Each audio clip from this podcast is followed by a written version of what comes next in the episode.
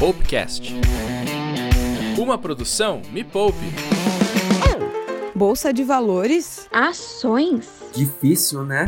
Será que é pra mim? Tá tranquilo? Tá variável. Fala galera, sejam bem-vindas e bem-vindos a 2021. A resposta que todo mundo quer saber: o que esperar da bolsa em 2021?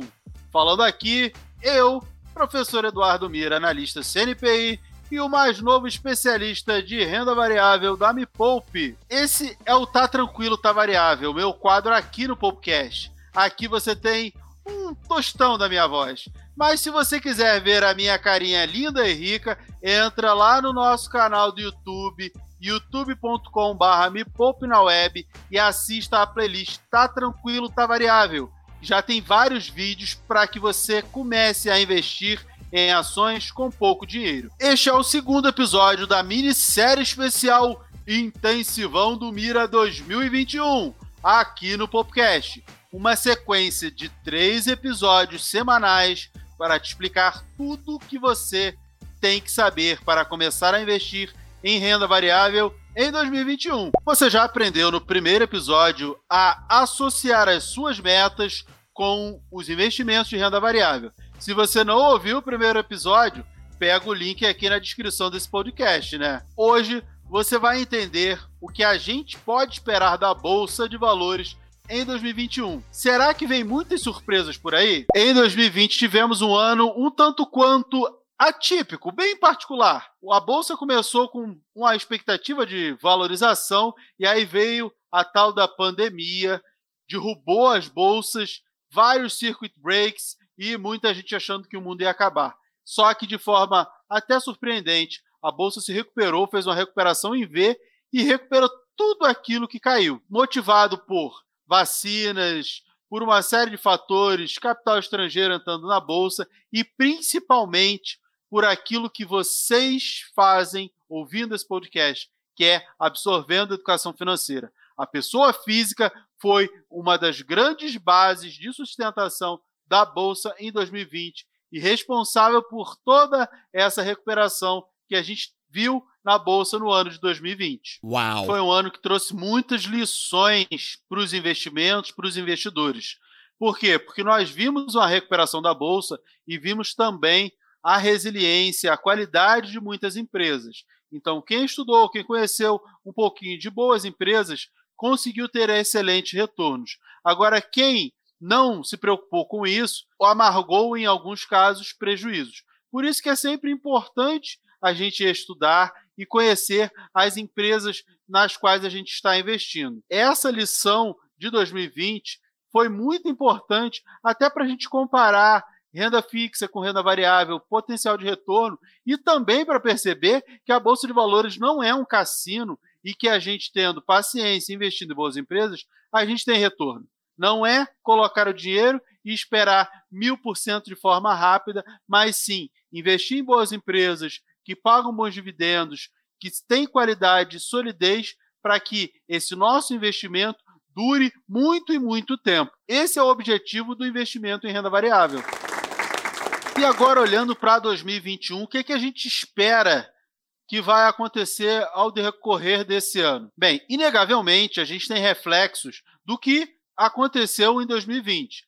A pandemia ainda continua sendo o principal foco das atenções, não tem jeito, e os desdobramentos dessa pandemia vão ser sentidos principalmente numa vacina, que a gente precisa imunizar grande parte da população para que a atividade econômica retome com maior força, porque sem a população estar imunizada, a gente não vai conseguir ter aglomerações, voltar com toda a força de trabalho. Então, um dos grandes pontos de atenção para 2021 é a imunização de toda a população.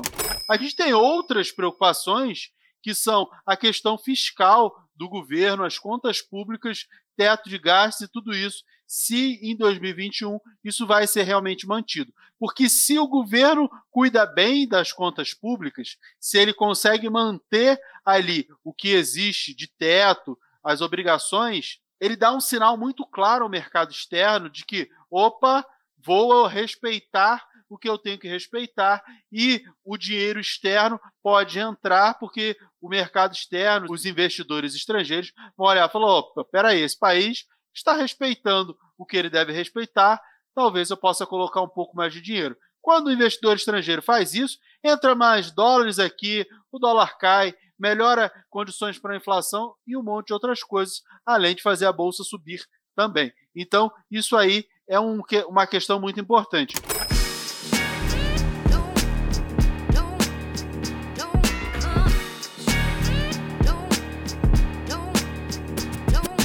Outra coisa que a gente tem que ficar é, muito de olho é como será o início, o primeiro ano de governo do presidente Biden lá dos Estados Unidos, porque, inegavelmente, Estados Unidos e China são dois grandes parceiros comerciais do Brasil e a gente precisa se relacionar bem com ambos, porque nós somos um país essencialmente exportador e a gente precisa exportar os nossos produtos, principalmente para esses dois países. Parte de todo esse movimento é óbvio que já está precificado, porque a bolsa precifica com antecedência as suas expectativas. O que, que é isso? Eu já expliquei aqui no podcast, mas eu vou refrescar a sua memória. Precificar as expectativas com antecedência é poxa, eu vou comprar a ação dessa empresa porque ela pagou um dividendo legal, mas eu acho que no ano que vem o dividendo vai ser melhor ainda, que é o que eu acredito que vai acontecer com os bancos no ano de 2021. Por quê? Porque no ano de 2020, o Banco Central mandou os bancos reduzirem os dividendos para que eles tivessem mais caixa para enfrentar o tempo de pandemia. Por isso que em 2021 e 2022 é possível que a gente veja um dividendo melhor para os bancos. Muita gente comprou ações de bancos em 2020 por conta disso. Em 2021, talvez outras pessoas comprem também por esse motivo. Então a bolsa precifica com antecedência o que deve acontecer, as expectativas que a gente tem para os próximos anos. Por isso que parte desse movimento já deve estar precificado. Eu imagino que nesse momento você está se perguntando como eu vou controlar todas essas informações, ficar atento e ficar atento a tudo isso que acontece, monitorando se eu tenho que trabalhar, tem casa, filho, um monte de coisa para me preocupar eu acho que é muito importante e você deve prestar atenção nisso que eu vou dizer. Foca no longo prazo. Pensa no longo prazo. Não deixe esses motivos de curto prazo te distrair. As suas metas é que devem orientar os seus investimentos. E se você tem metas para muitos anos, não se preocupe, porque vai entrar governo, vai sair governo. Esse presidente é um dos vários que a gente teve, não foi o primeiro, nem será o último, nem aqui, nem nos outros países, nem um monte de outras coisas. Então, pense no longo prazo, porque assim fica mais fácil de você direcionar os seus investimentos e conseguir dormir tranquila e dormir tranquilo sem se desesperar com todo esse movimento da bolsa de valores. E agora temos o nosso quadro Ações Trágicas. Aposto que você estava esperando por esse quadro. E aí eu vou te falar do que, que em 2020 foi diferente do que a gente estava esperando. Bem, nada foi o que a gente estava esperando. Oh, não! Ninguém esperava uma pandemia, ninguém esperava um monte de circuit break, aconteceu um monte de coisa que nunca tinha acontecido na história. Então foi tudo muito novo e ninguém esperava nada. Lá no começo de 2020, todo mundo olhava assim: nossa, esse ano a bolsa ainda vai subir uns 10, 20%. Tava tudo bem interessante, boa perspectiva, PIB vai crescer aí uns 3,5% e foi esse desastre que a gente viu. A sorte é que a bolsa recuperou com a expectativa do crescimento para 2021, 2022 e 2023. Mas foi tudo muito diferente do que a gente esperava. E aí é claro que fica a lição de que a bolsa de valores e a economia e o mundo e tudo que pode acontecer ao nosso redor são imprevisíveis. Mas como aconteceu em 2020, o que é bom, a boa empresa, a boa ação, ela tende a se recuperar. Foi o que aconteceu ano passado e fica essa lição de que quem investe no longo prazo, focando em boas empresas, geralmente tem um excelente retorno.